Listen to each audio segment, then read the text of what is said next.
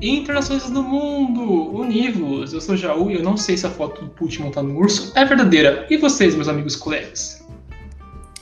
Boa noite, bom dia, boa tarde para os nossos ouvintes. Eu realmente acho que é verdadeira porque o Putin é foda. Bem-vindos ao Pode Rir. Bom, com certeza ela é verdadeira. Justamente por isso, o Putin é um monstro. Sejam bem-vindos, aqui é o Enzo. É isso, pessoal. Pelo que já deu para entender, a gente vai falar sobre política externa na era Putin. Então, pega sua vodka e vem com a gente invadir a Rússia.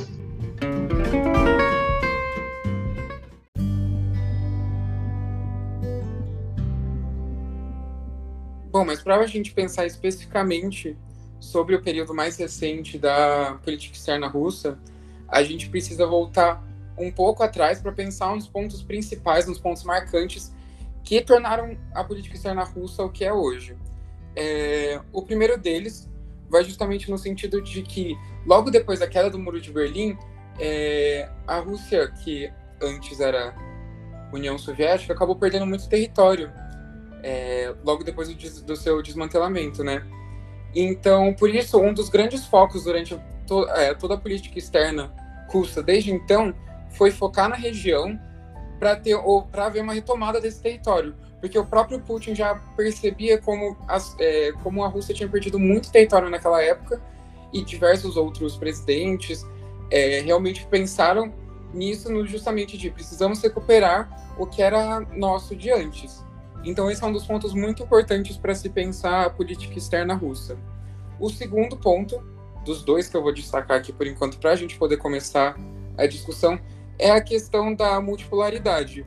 É, como a gente vivia, é, segundo muitos pensadores, na, numa bipolaridade de poder dentro é, durante a Guerra Fria, então a gente tinha Estados Unidos de um lado e União Soviética do outro, uma grande parte da, dos esforços da política externa russa vinham justamente no sentido de tornar a multipolaridade possível. Então, é, no começo, quando a, a Rússia ainda estava muito fraca depois da depois do fim da União Soviética, era o, o foco era justamente em equilibrar o poder com os Estados Unidos, não necessariamente por parte da Rússia, mas com que houvesse outros estados equilibrando esse poder.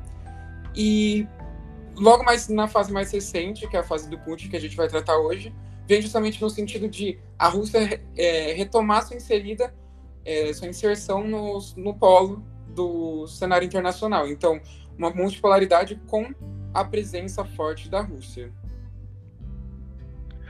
Bom, passando agora então para aquele que por, muitos dizem que reergueu a Rússia e a colocou no caminho que hoje ela segue, falamos então do Putin.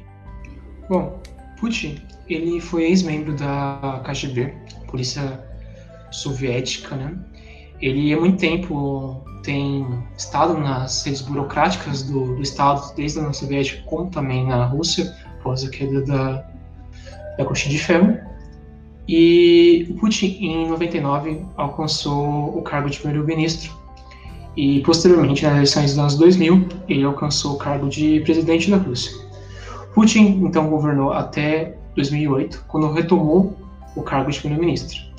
E agora, novamente, depois do, do, de uma nova eleição, ele voltou a ser presidente. E agora, também, acabou de ter uma série de políticas para mudar a Constituição russa que possibilitará uma espécie de reset na configuração de, das eleições, o que poderá, ainda vai ser votado através de um referendo, que Putin possa ainda concorrer a várias eleições presidenciais e pode ficar no poder até 2036, quando ele vai ter mais de 80 anos. É muito interessante ver o que é a figura Putin. O líder quase carismático nos padrões weberianos, um chefe de Estado que, que era um, quase um desconhecido, que conseguiu reerguer a Rússia, de fato reergueu, porque ele colocou de volta a Rússia no cenário internacional deu um peso enorme para ela, virou pele de sapato para muitos países no Ocidente. Putin traz consigo uma espécie de política que é muito que permite que qualquer um que seja contraditório aos seus princípios seja censurado. Por isso que ele é acusado de várias quase atrocidades, diria até assassinatos de, de jornalistas que foram silenciados. Tem certos livros que falam sobre isso. Fora também a censura a veículos de comunicação, algo que ele colocou que era para combater a antiga oligarquia russa que impedia o crescimento do país e mantinha quase um estado patrimonialista no mesmo. Putin é uma figura ímpar no sistema internacional, é um chefe de Estado no século XXI que é quase que um herói para uns, mas é um grande vilão, um cara que dá muito receio em vários países do mundo. O interessante de pensar assim a trajetória do Putin dentro da política é que ele basicamente era no meio assim político, no meio realmente do povo russo, ele era basicamente desconhecido quando ele foi nomeado é, primeiro-ministro pelo pelo Yeltsin. Então, é realmente uma coisa muito interessante como ele chegou no poder muito rápido. Ele chegou a trabalhar na época com o prefeito de São Petersburgo, o Anatoly Sobchak, e depois, logo em seguida, ele já foi nomeado como primeiro-ministro pelo, na época, presidente russo. Então, é muito interessante ver essa trajetória de como uma figura que era tão desconhecida assim dentro do cenário russo na época, não tinha um peso tão grande, Hoje em dia, assim, não tem como separar a Rússia da figura do Putin, por exemplo. Isso de não separar o Putin da figura da Rússia é algo que alguns analistas falam que é algo muito complicado, porque todo o, a questão burocrática e certa maneira a estabilidade da Rússia está muito voltada para a personificação do chefe de estado Putin. Então, é, além da decisão de permitir que o Putin é, se reeleja várias outras vezes, que é uma decisão que é meio que voltada para o partido também, de continuar com o poder, é uma decisão também de tentar deixar essa figura que estabiliza o, o Estado, dessas maneiras, né, como eu falei, questão de censura e afins, mas essa figura que é inerente ao Estado russo, que traz consigo essa imagem, porque analistas falam que não existe na Rússia nenhum substituto à altura de, de Putin. Eu tô falando isso no âmbito político mesmo, não tem nenhum cara que, cara, mulher, enfim, que tem essa presença política, essa, essa, esse poder carismático, que nem Weber falava, sabe? Essa figura que é confiável, que pudesse manter estabilidade, ao mesmo tempo que o Putin é assustador, dessa maneira que ele controla o Estado russo, ele a saída dele é muito temida ao mesmo tempo.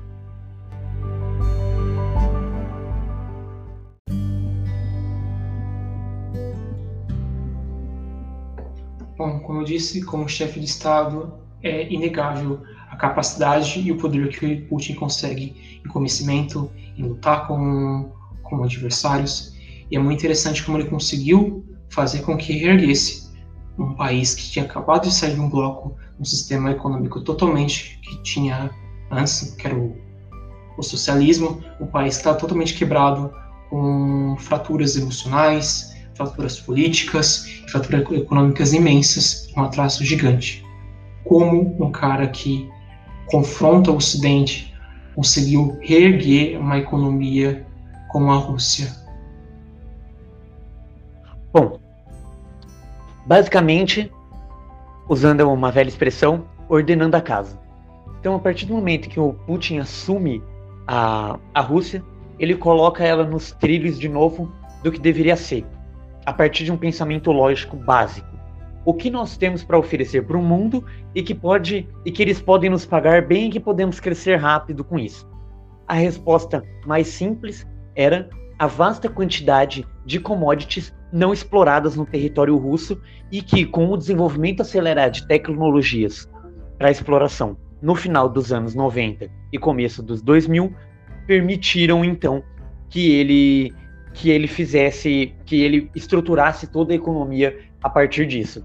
Então, numa rápida reconstrução da economia russa de 1998 para cá, é de que eles, para o mercado externo, eles, eles basicamente praticam a exportação de commodities, assim como o Brasil, é, dentro do território.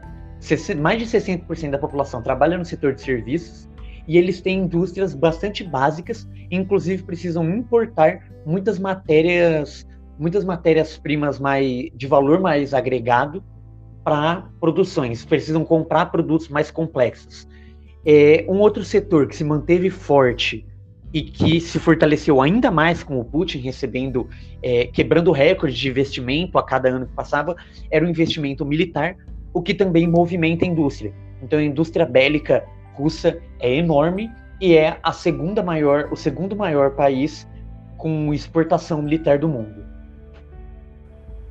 É muito importante mencionar a questão é, da economia militar dentro da Rússia, ou, ou seja, tipo, a própria exportação, porque só de uma visita que o, o, Putin, o Putin fez ao Emirados Árabes Unidos, ele conseguiu fechar um acordo de 1,3 bilhão em venda de armas para o país. Então é realmente ainda muito significativo é justamente essa venda. Eles vendem tanto para os Emirados Árabes Unidos quanto para a Turquia. É um ponto muito importante tanto da economia quanto da própria é, da própria diplomacia, da política externa mesmo russa.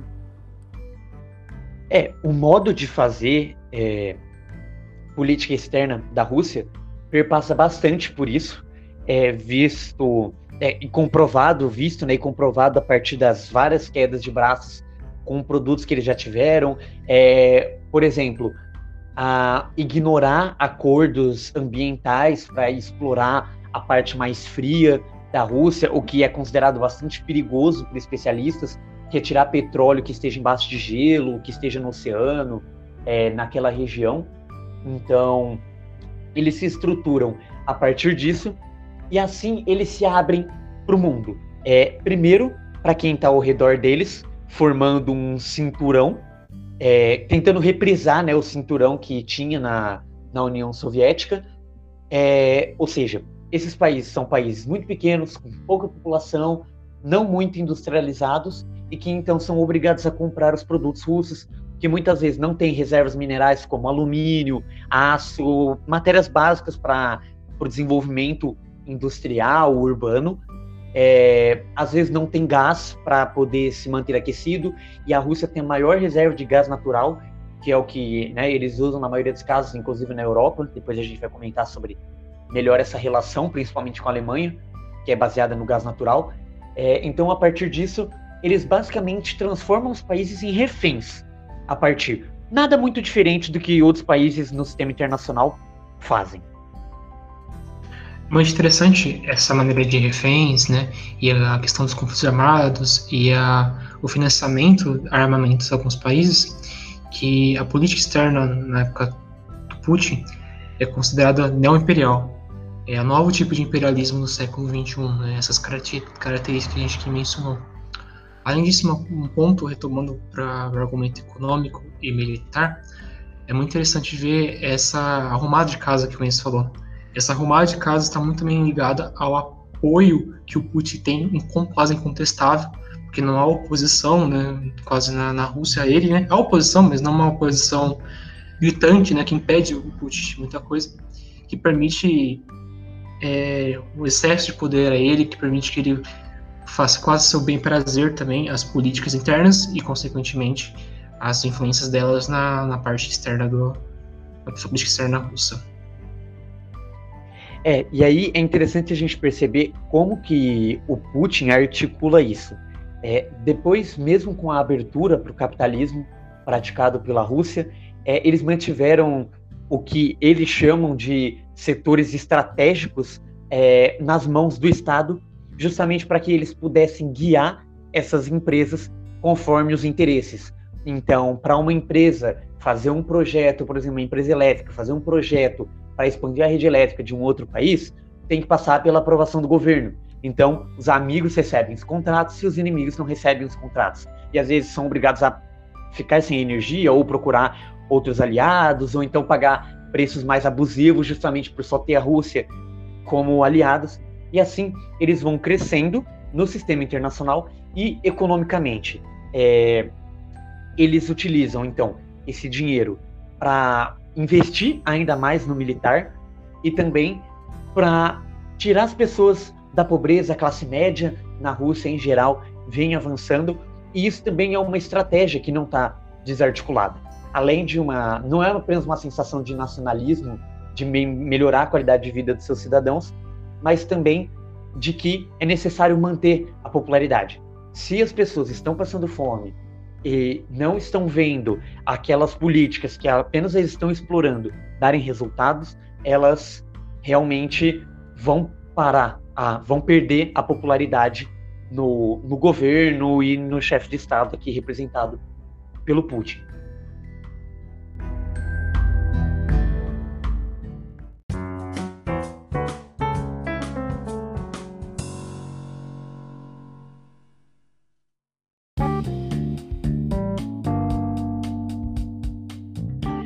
Então, é, como a gente mostrou, o Putin tem essa capacidade que permite ele, a quase bel prazer, como eu falei, fazer suas políticas né, e organizar a casa ao seu entendimento.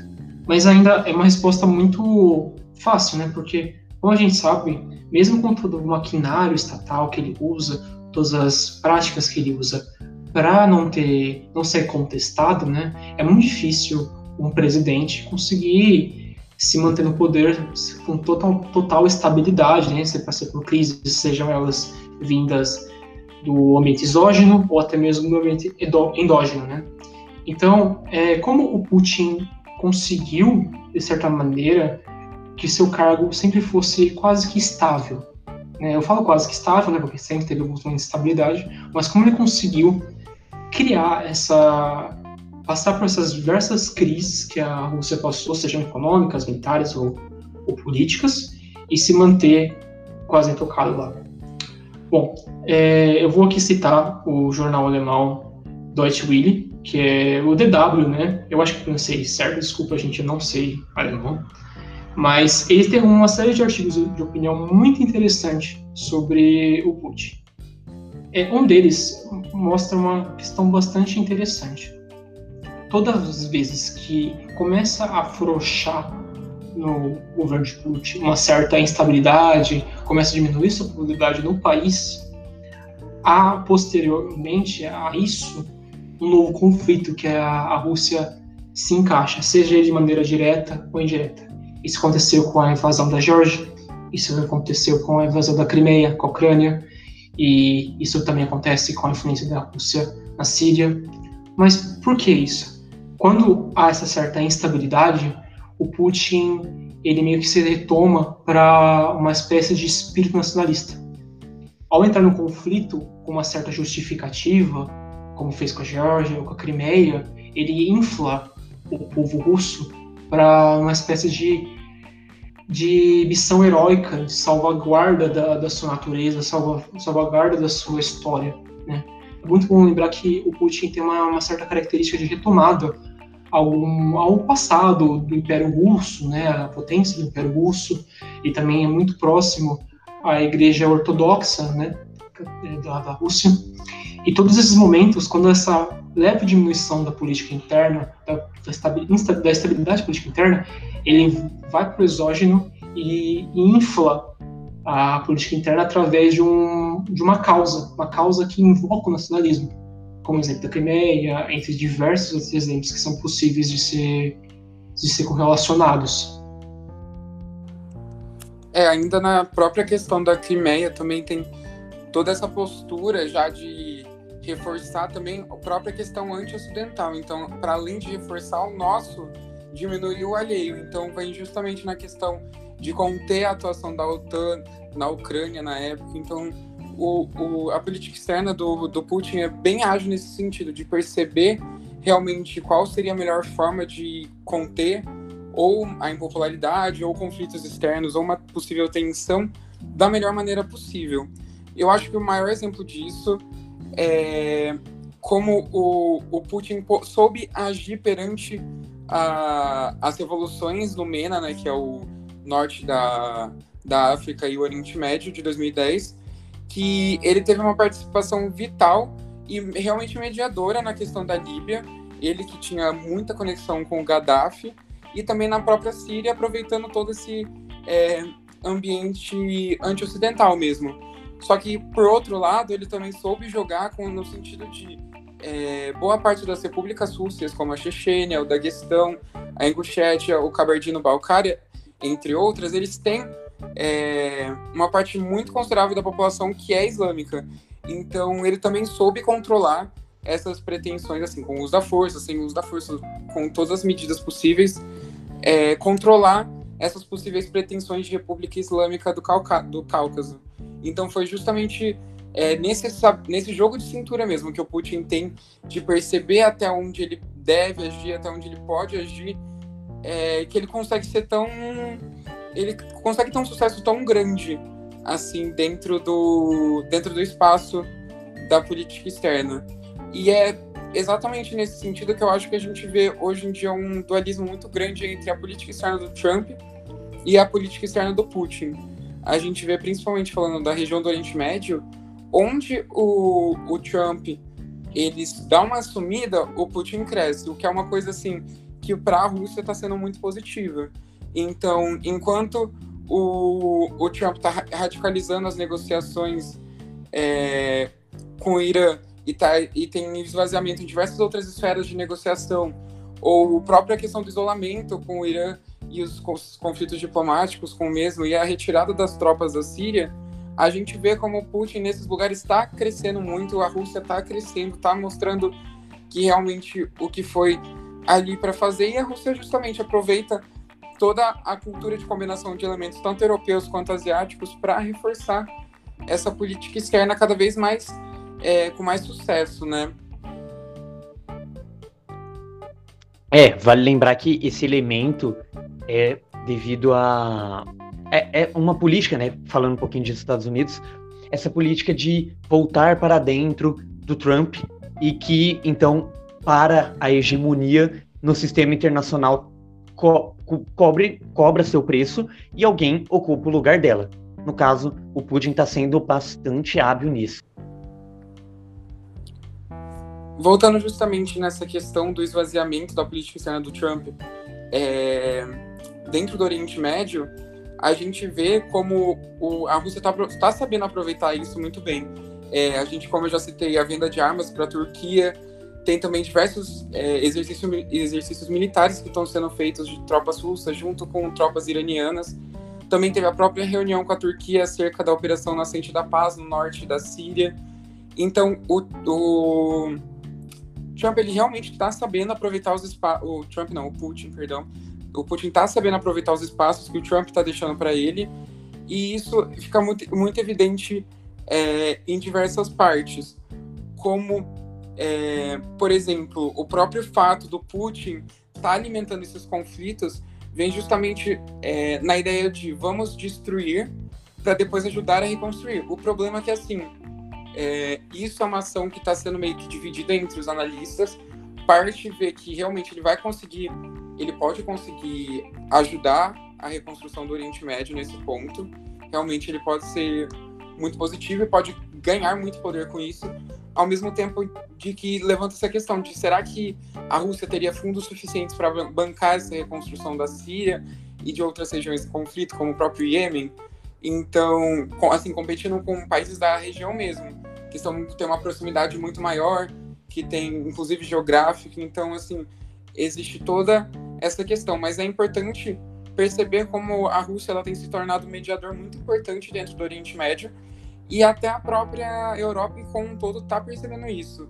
Eu acho que assim um exemplo mais gritante disso é a Alemanha, que mesmo com a tensão na Ucrânia, que a Alemanha disse a política externa alemã foi contra, completamente contra é, todo esse conflito dentro da Crimeia, também por causa das ações do Trump, as ações inconsequentes do Trump, o, a Alemanha está percebendo muito essa postura apaziguadora do, do Putin isso está trazendo muita, muita negociação positiva entre a Alemanha e, e a Rússia nesse ponto. Então é, é interessante ver como é, cada vez mais o Oriente Médio é importante para as políticas externas, porque ele utilizando das suas táticas para crescer, para crescer seu poder lá dentro, está conseguindo trazer a atenção da União Europeia e principalmente da Alemanha nesse ponto. Então é muito importante pensar sempre em política externa, hoje em dia pensar nos próprios conflitos e no Oriente Médio como um todo. É, é acerca dessa questão que se encaixa perfeitamente, como o Léo está falando, da Alemanha, desse xadrez né, mundial mesmo, da Alemanha com o Oriente Médio, vem duas questões bastante recentes que estão batendo na nossa porta é, uma, um, uma no, na metade, começo do ano, começo, metade do ano passado, desculpa, é, sobre a questão do gás natural para a Alemanha, né? Como eu citei no começo, é, que a Rússia faz ali os países do leste europeu de reféns com essa questão do gás natural, principalmente, para poder aquecer e as pessoas realmente, literalmente, não morrerem de frio dentro da própria casa. É, a Alemanha é uma dessas que a Merkel vem tendo que rebolar, e a diplomacia alemã no geral, vem tendo que rebolar bastante com os russos é, para poder se manter, devido principalmente à proximidade. Então, é, essa proximidade, aí o transporte do gás natural fica mais, fica mais seguro e mais barato para os alemães. Porém, de outro lado, por outro lado, é a Rússia e ficar e a Alemanha, o maior país da União Europeia, quem sustenta a União Europeia, se tornar refém da Rússia, é, não é algo bem quisto por, pela Europa em geral e pela própria nacionalidade alemã. É, então, essa é uma questão que os dois estão travando agora, inclusive um, a finalização de um gasoduto entre Rússia e Alemanha está travado por um veto do Trump, é, no ano passado. Então esse conflito envolve também os Estados Unidos, obviamente, porque se deixar, deixar um grande aliado se tornar refém do seu inimigo é praticamente torná-lo seu inimigo. É, e a outra questão que está bastante latente e é agora de do mês passado, do começo do ano, é então a, entre aspas, né, chamada Guerra do Petróleo que a Rússia vem travando com a Arábia Saudita e que a cada dia mais está barateando o petróleo. É, tudo começou pelo seguinte, é um resumão. A OPEP Plus, né, que é a Organização dos Países Produtores de Petróleo, mais 10 aliados, decidiram que iriam reduzir a oferta de petróleo devido à ameaça do coronavírus e devido à redução da atividade econômica na China, que é uma das principais compradoras da, da commodity, principais importadoras. Então, reduzindo a oferta, o preço, o preço se manteria ou até subiria e eles conseguiriam manter os ganhos econômicos.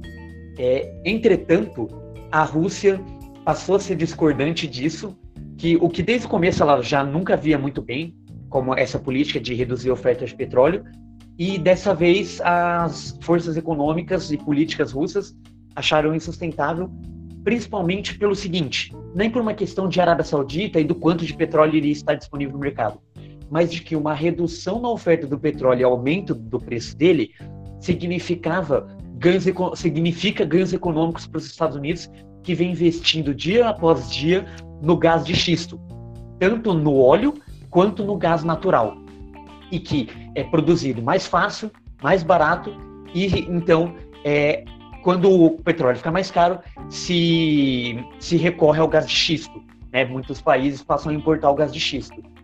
E a Rússia entendeu isso como insustentável, então sacrificar ganhos em troca dos Estados Unidos, e decidiu que simplesmente iria aumentar a produção de petróleo e não diminuí-la.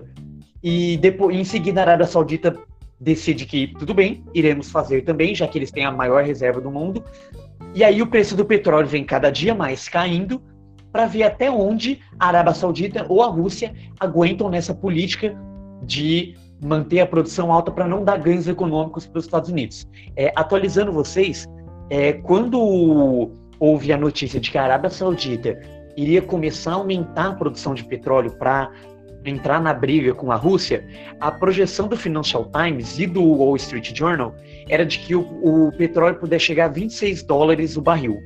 É, hoje, na cotação de hoje, o, o barril já fechou em 20. Então, a guerra está indo longe e sem previsão de acabar, e isso afeta muitos países do mundo e mostra o quanto a Rússia tem disponibilidade de se manter agressiva para defender os seus interesses, que é, como o Léo disse, afastar os inimigos e aproximar os aliados, já que agora também comprar o petróleo russo está mais barato fazendo um adendo na fala do Enzo, muito, muito bem colocado também, dessa agressividade da, da Rússia. Trazendo um pouco para a teoria de aí, isso mostra um exemplo quase que claro, principalmente na parte da Alemanha, do gasoduto, de uma espécie de hard power. para a galera que está começando a rir agora ou pretende fazer relações internacionais ou curioso que está ouvindo a gente, né? Hard power, ou poder duro, né? Na tradução, é, seria uma espécie de ação para interferir no Estado de maneira dura.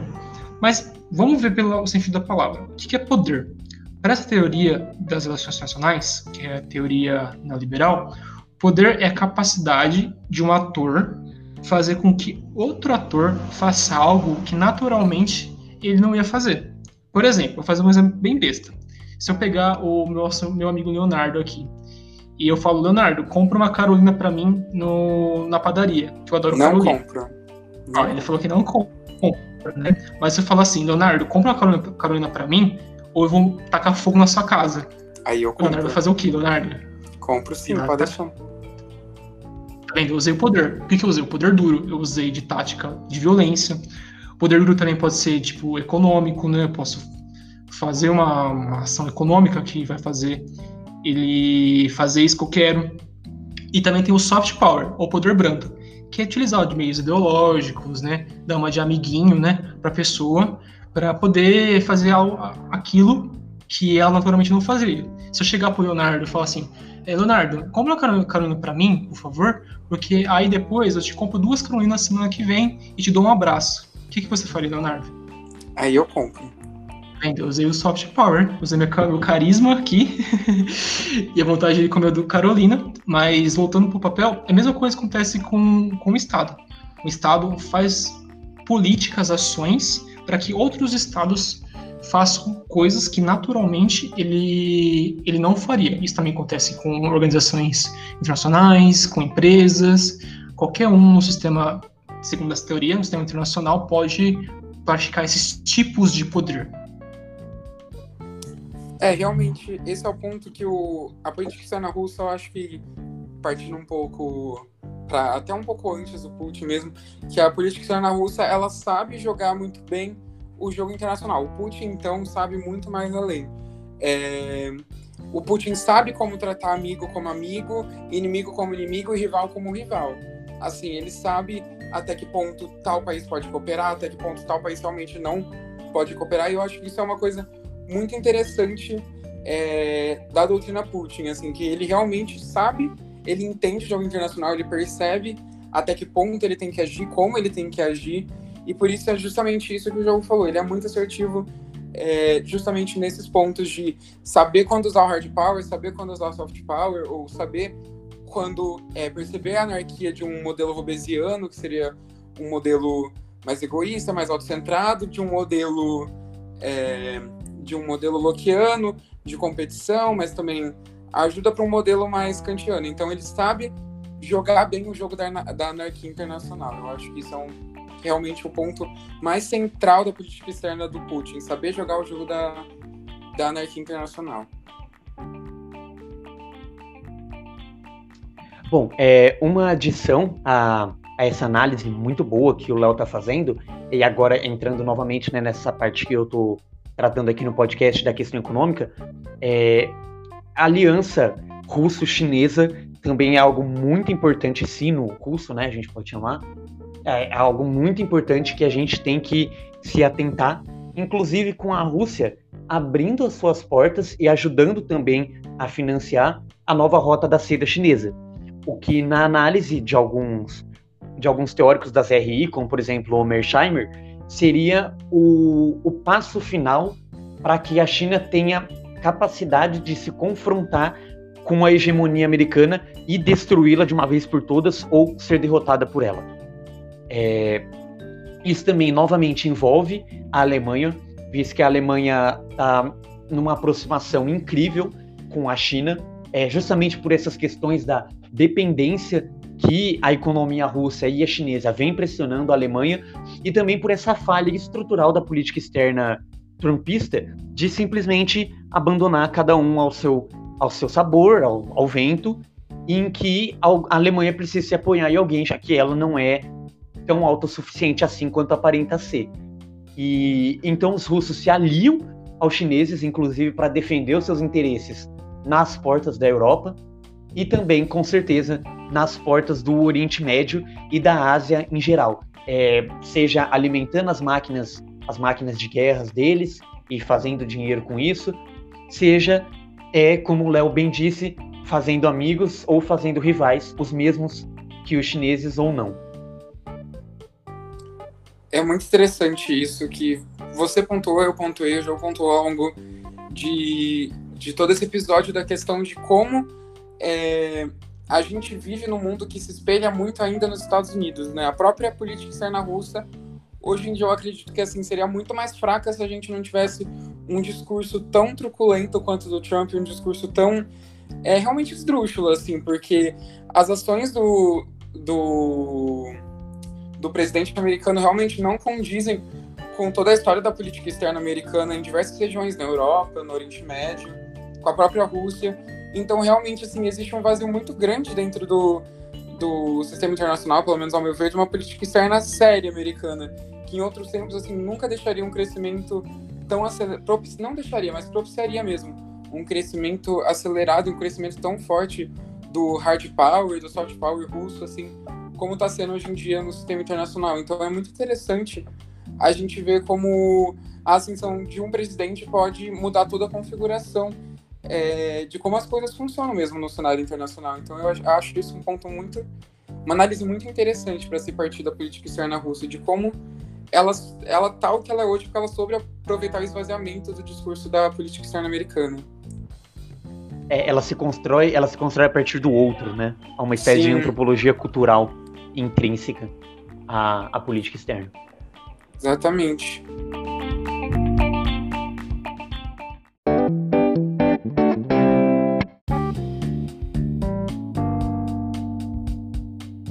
Bom, pessoal, essa é uma atualização do nosso podcast sobre o nosso podcast de Rússia, que foi gravado no dia 31 do 3.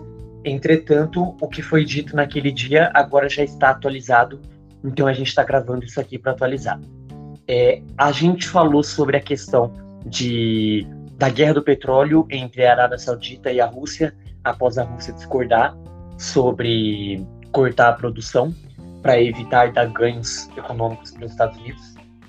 Entretanto, no final da mesma semana, já começaram a haver novas reuniões entre os russos e os sauditas para que se cortasse a produção, visto que nenhum dos dois estavam mais aguentando, inclusive nem para os Estados Unidos mais estava sendo rentável o valor que o preço do petróleo chegou, caiu para mínimas históricas, bateu recordes, enfim.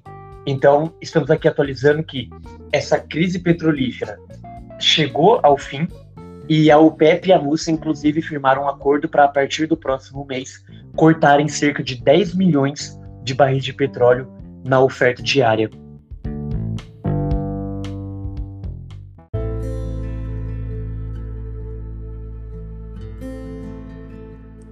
Finalmente, agora, depois de a gente ter exposto algumas questões centrais, a gente gostaria primeiramente de lembrar que é, esse esse episódio ele teve vários recortes, obviamente, a política externa russa vai muito, muito, muito, muito mais além do que a gente posicionou aqui.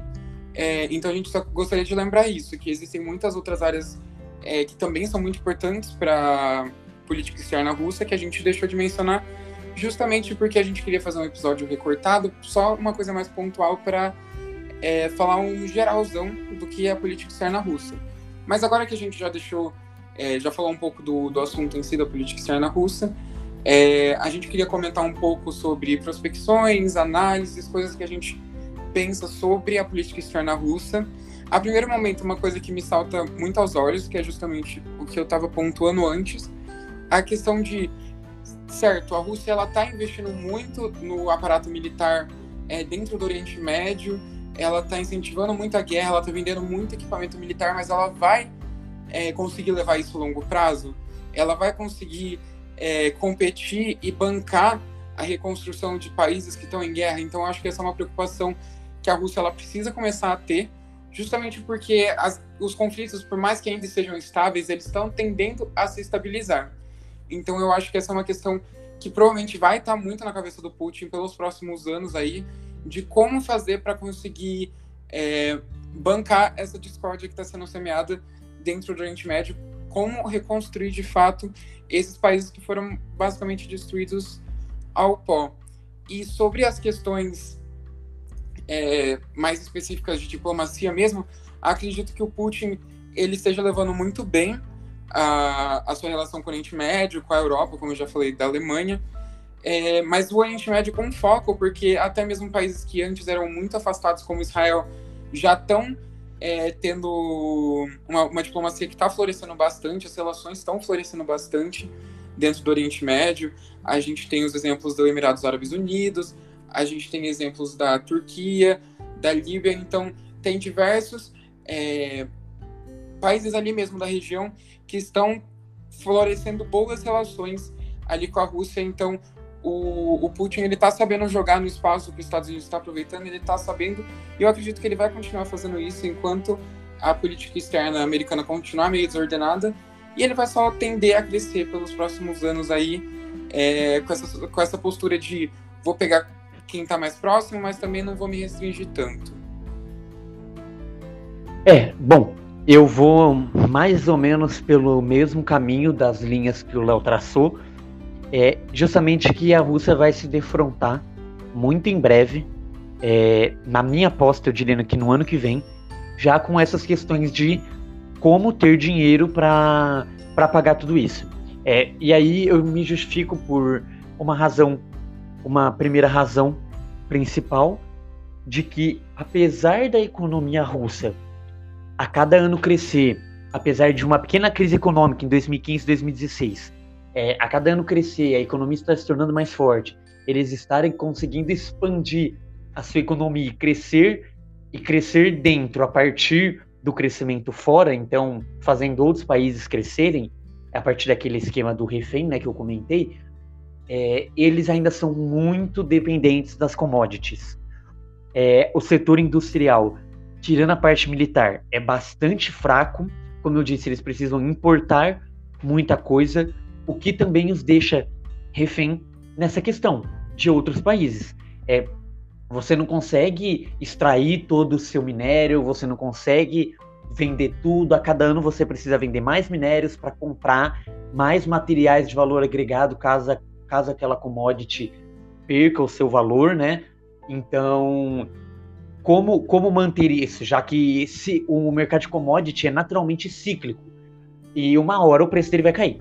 E o que é um, um dos que já está acontecendo é o petróleo, justamente é por causa dessa guerra.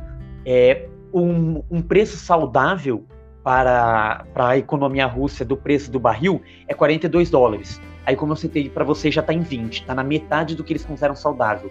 Aí tem que ver até quando eles conseguem segurar essa corda com o petróleo e com outras e com outras commodities que uma hora também vão ter o seu preço depreciado e justamente por essa dinâmica deles inundarem o mercado dos outros com a, com a própria commodity. Uma hora as economias refreiam e eles vão precisar pensar em como lidar, lidar com isso. É, e a outra questão é, é, justamente essa de também como continuar alimentando a máquina, a máquina militar que rende muito, que rende muito dinheiro, com essa tendência dos conflitos irem se apaziguando. Não dá para manter guerras por por 100 anos para você crescer eternamente. É uma hora, não resta nada no país, não restam, não restam pessoas para batalhar, restam apenas crianças e com quem vamos lutar. É, então, a, e o país não tem mais nem economia para comprar as armas e a Rússia não vai entregar as armas de graça. Também eles têm que pensar e pensar como como lidar com essas duas questões, como tirar muito bem proveito desse dinheiro. A minha conclusão, aí eu vou um um caminho diferente de vocês dois. Eu vou pensar a questão da Rússia mais como uma questão de ideias e de uma questão de imagem da política externa. Eu vou roubar um pouco o construtivismo do Leonardo, não vou citá-lo, mas eu vou fazer quase como se fosse uma análise forçando o construtivismo. Mas eu fico imaginando a questão da, do alinhamento entre principalmente Rússia e China. E esse alinhamento dando certo, né, esses países ganhando espaço no território internacional, como esses modelos de governo não podem ser parâmetros e até perpetuarem em outros lugares, como uma espécie de ameaça ao sistema liberal democrático. quero deixar bem claro aqui, a democracia liberal ela não é perfeita. Claro, tem vários problemas, tem vários questionamentos, vários teóricos falam sobre isso. Mas a literatura, os teóricos e quase que unânime falar que é o sistema que mais permite liberdades individuais, permite imprensa livre, permite instituições que garantam é, a liberdade das pessoas a questionar o governo e criar e se participar da política. Então, meu questionamento é até quando o Putin e, a, e, e até mesmo seu alimento com a China pode provocar essa sensação que é um modelo que é, é para ser seguido, um Estado forte, um Estado, um estado não permitindo é, o questionamento, né? E além do, desse alinhamento, é, tento pensar a questão do líder carismático. Como o próprio Weber falava, o poder carismático é um dos mais perigosos de todos. E o Putin, como diz, como diz, é um líder carismático. E ele constantemente está fazendo sua política externa e apoiando outros líderes carismáticos em outros países. Vou citar ele de novo, o Urban, o, o líder da, da Hungria. Putin declarou apoio para Orbán, já foi lá em Budapeste, já conversou com ele, dá apoio para um líder carismático como esse. O Putin também ajuda outros líderes é, com tendências totalitárias, autoritárias. É só é lembrar do Bashar Assad, do, de outros líderes por aí. Então, o meu questionamento é mais sobre isso. A questão Manuel Gaddafi, gente, desculpa, confundi, perdão, sobre o Gaddafi e, e sobre isso, como, como a política externa e essa construção né, pode afetar os princípios da democracia liberal. Então, gente, eu acho que ficou um recorte interessante do que a gente fez aqui. Eu espero que vocês tenham gostado. Né? Eu espero que vocês comentem, dê sugestões, críticas. Estamos sempre muito abertos a qualquer uma dessas coisas. Eu fico muito feliz por ter muita gente seguindo a gente, a gente tem crescido constantemente. E acompanhe os próximos episódios que vem muita coisa legal. É isso. Um tchau do gel para vocês. Bom, tchau também do Enzo, meus queridos. Muito obrigado por ouvirem esse programa e até o próximo. Aqui é o Léo, deixando um grande abraço para todos os nossos ouvintes e agradecer a todos os analistas de política externa de plantão ouvindo a gente. É, esse é o Pode Rir e até o próximo episódio.